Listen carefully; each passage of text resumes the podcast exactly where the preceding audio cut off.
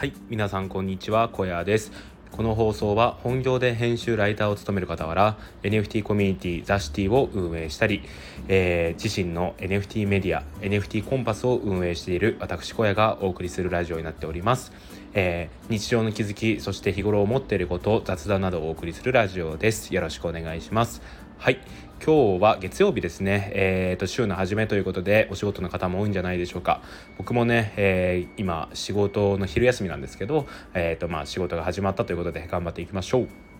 はい。で今日なんですけどあなたを知ってもらう方法ということについてお話ししていきたいと思います。えっとまあ僕も含めてなんですけどやっぱりね何かこうツイッターで発信をしていたりとかブログで発信をしていたりはたまたこういう音声メディアで発信をしている人っていうのは自分のことを少なからず知ってもらいたいっていう欲求はありますよね。うんこれはもうなんか人類に共通してるんじゃないかなと思うんですけど、えー、自分のことを知ってほしい自分のことに興味を持ってほしい自分の発信に価値がつくようになってほしいっていう思いは誰にだってあるんじゃないのかなと思います。まあ、その辺の、えーと、欲に対しての、えー、深さみたいなところは変わってくるかなと思うんですけど、うんえーとまあ、少なからずね大なり小なりそういう欲というのはあるんじゃないのかなと思っています。でその中で、えーと、僕はですね結構そのえー、自分を知ってもらいたい欲求みたいなのは結構強いんじゃないのかなと思ってるんですよね。まあじゃないとこういろんな僕今、えーと、メディアとノートとこの音声配信でこう発信をしてるんですけどあとツイッターか。まあねそこそんなに発信をしないだろうっていうところなんですよね。最近はねインスタの投稿をやろうかななんてことも思ってるんですけどまあそんな感じで、えーとまあ、自分を知ってもらいたいななんてことを思ってるわけなんですよ。であのこの自分を知ってもらう方法なんですけど僕がそうですね1年以上いろんな発信をしてきてえっと、自分がどういう、えー、プロセスでその人のことを知りたいと思ったのかっていうのを整理していった時になんかちょっと、えー、発見があったのでそれをシェアしたいなと思います。で僕ですね最近なんですけど、えっと、ボイシーで星渉さんっていう方の、えっと、ボイシー放送を聞くようになったんですよね。でこの星渉さんってどういう方かというと、まあ、作家さんで、えーと、今出してる作えー、作品、えー、本がですね、えー、累計45万部以上出て出し、えー、発行されているようなものなんですけど、まあ、そういうの発行されているという中で、えーとまあ、文章の、えー、書くコツだったりとかあとはもうその何ですかね、えーと、自己啓発的な、えーえー、活動自己啓発的な発信っていうのを日々しているんですよね。でその星渉さんを僕最近知って、えーと、1個のボイシーを聞いてから、えー、もういろいろで散歩中とか家事中にも聞くようになってで今はですねその星渉さんのプロフィールとかもいろいろ調べてあこういう人なんだっていうところまで知るようになったんですよね。うん、で僕がこの今その星渉さんを例に挙げたんですけど星渉さんを知るまでの経緯について整理をしてみた時にまず最初僕が、えーとま、星渉さんを知ったきっかけなんですけど、えーとその知ったきっかけがえっと、ボイシーの検索だったんですよね。僕、そのボイシーの検索で、えっと、確か文章、えー、コツみたいなことをこう調べて、えー、見たんですよ。なんかそういう放送ってボイシーでないのかなと思って調べ調べてみたら、その星渉さんの放送が出てきたんですよね。で、そのタイトルが、えー、一流は心を整えて、三流は文を整えるっていうタイトルだったんですけど、おこれは気になるなと思って聞いてみたんですよね。で、聞いてみた時に、えー、とまず、えー、声がすごい好きだなと思ったんですよ。あの話し方、えー、語りかける感じがすごい好きだなっていうところがあってでかつですねこの放送内容自体もすごい、えーと、僕にとっては有益なお話でなるほどなるほどっていう風になったんですよね。でここで、えーと、まず、えー、浅く知ったんですよねその星渉さんのこともそうですし放送を通じて、えー、人柄の部分を知ったんですよ。でここからなんですよね。この人って他にどういう放送をしているんだろうっていうところが次気になったんですよ。で、えーと、そこで初めてボイシーのプロフィールのところを押して今までの放送をこうずらっと見てみたんですよね。でそうすると,、えーとま、文章以外にもいろんな、えーと、自己啓発、えー、ビジネスマンとして大事な、えー、素養の部分とかそういう話をしている放送がたくさんあってですねあこの人はもっと聞いていきたいなと思ったんですよね。うん。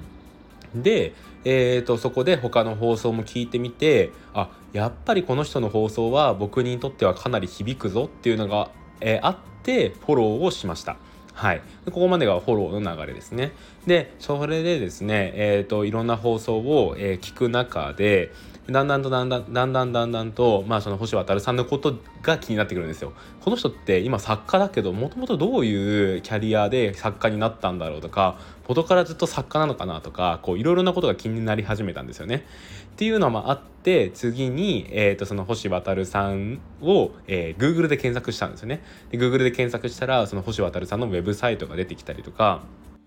あとは Wikipedia で今までの経歴みたいのが出てきたんですよね。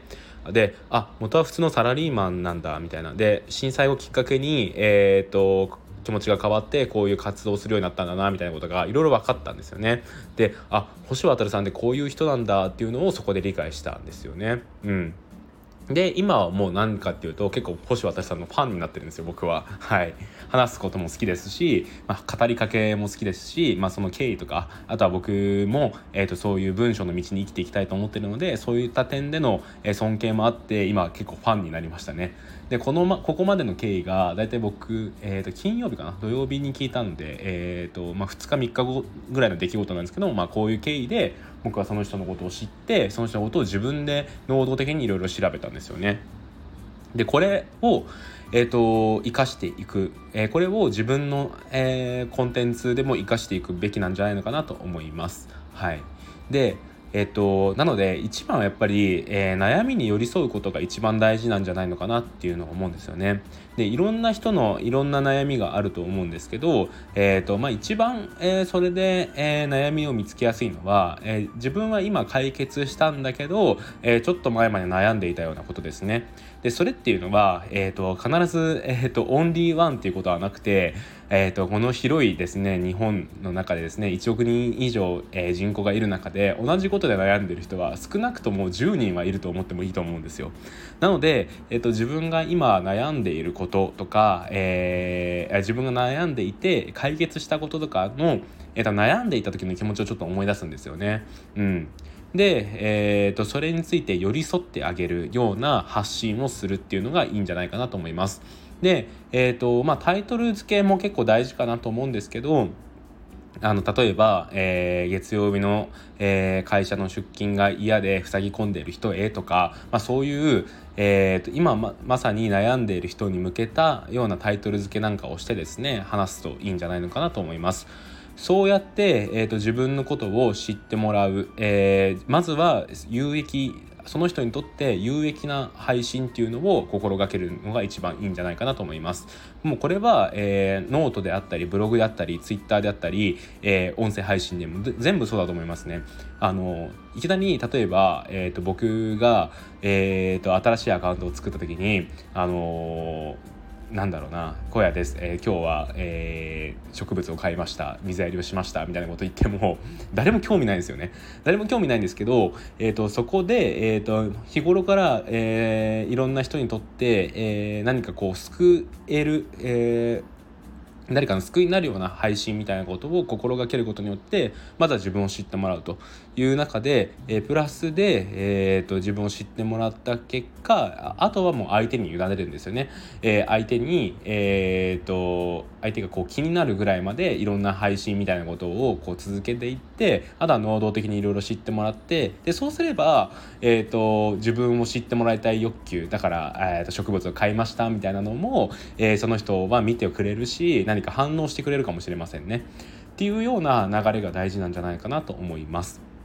はい。なので、えーと、すごい、えーと、自分のことをこう話したくなる気持ちはめちゃくちゃ僕も分かるんですよね。僕も、えーとまあ、ツイッター見ていただければ分かると思うんですけど結構自分のことを発信してるんですよ。はい、ただやっぱり、えーと、自分のそういう、えー、自分っていう存在をですねえ、ー、となんですかね薄めて、えー、その今悩んでいる人に向けての配信を心がけることによってまずは、えー、その人の救うその人を救うことを意識するといいんじゃないかなと思います。でそうやって自分のことを知ってもらってから、えーと、他にも、えー、いろんなコンテンツを配信をしていけばいいんじゃないのかななんてことを思っております。でえっとまあ、その中でいろんな配信方法発信方法があると思うんですけど僕としては、えっとそうですねえー、ノートとか、えー、ブログそしてこの音声配信はすごいいいんじゃないのかなと思います。えーと、ツイッターはですねどうしてもタイムラインで流れてしまうので、えー、なかなかキャッチしづらいんですが、えーと、例えばブログであったりとかノートの場合は、えー、それが、えー、ずっと残り続きますよね。でえーと、ある特定の悩みを抱いている人が Google とかで検索した時に、えーと、もしかしたらそれが上に上がってくる可能性もあるのでそういう、コンテンツとして残りやすい、ブログとかノートはやっぱりおすすめですね。でプラス、えーと音声配信に関してはなんでいいかっていうと,、えーと、伝えたい内容プラス声の部分が伝わるからですね。えーと、この声が結構大事だなと思っていてその人の声には、えーと、その人の性格であったりとか人柄の部分とかいろんなものが含まれてると思うんですよね。でこれはもう結構その人次第になってしまうんですけど聞いてしまう人次第になってしまうんですけど聞いた瞬間にあこの人のこと好きかもって思うことないですか？僕ボイシーで結構それあるんですけどなんか聞いた瞬間にえー、っとあこの人の配信なんかすごい好きだなって思うんですよね。僕その精神科医のかぐしゅんさんのボイシーの放送とかもそうで聞いた瞬間にあこの人の配信すごい好きだって思ったんですよ。うん。変化を生き抜く糧になるっていうっていう セリフで各春さんの放送始まるんですけどそれを聞いた瞬間にあこの人の配信絶対いいわって思ったんですよ。でそれぐらい声の、えー、力って、えー、絶大なのでやっぱり音声配信は、えー、いいんじゃないのかなと思います。えただですねこれ逆もしかりで聞いた瞬間にあこの人のことあんまりかもって思うこともあるんですよねなのでまあその人はもうちょっとそういうふうに思われちゃったらそれはしょうがないとしてまあいくらなんでも全員がそう思うわけではないのでえっ、ー、とまあねその自分をあのなんですかね、えー、自分好きになってもらう人に向け好きになってくれるだろうっていう前提のもと、えー、声の配信をしてみるといいんじゃないのかななんてことを思っております。よかったら試してみてください。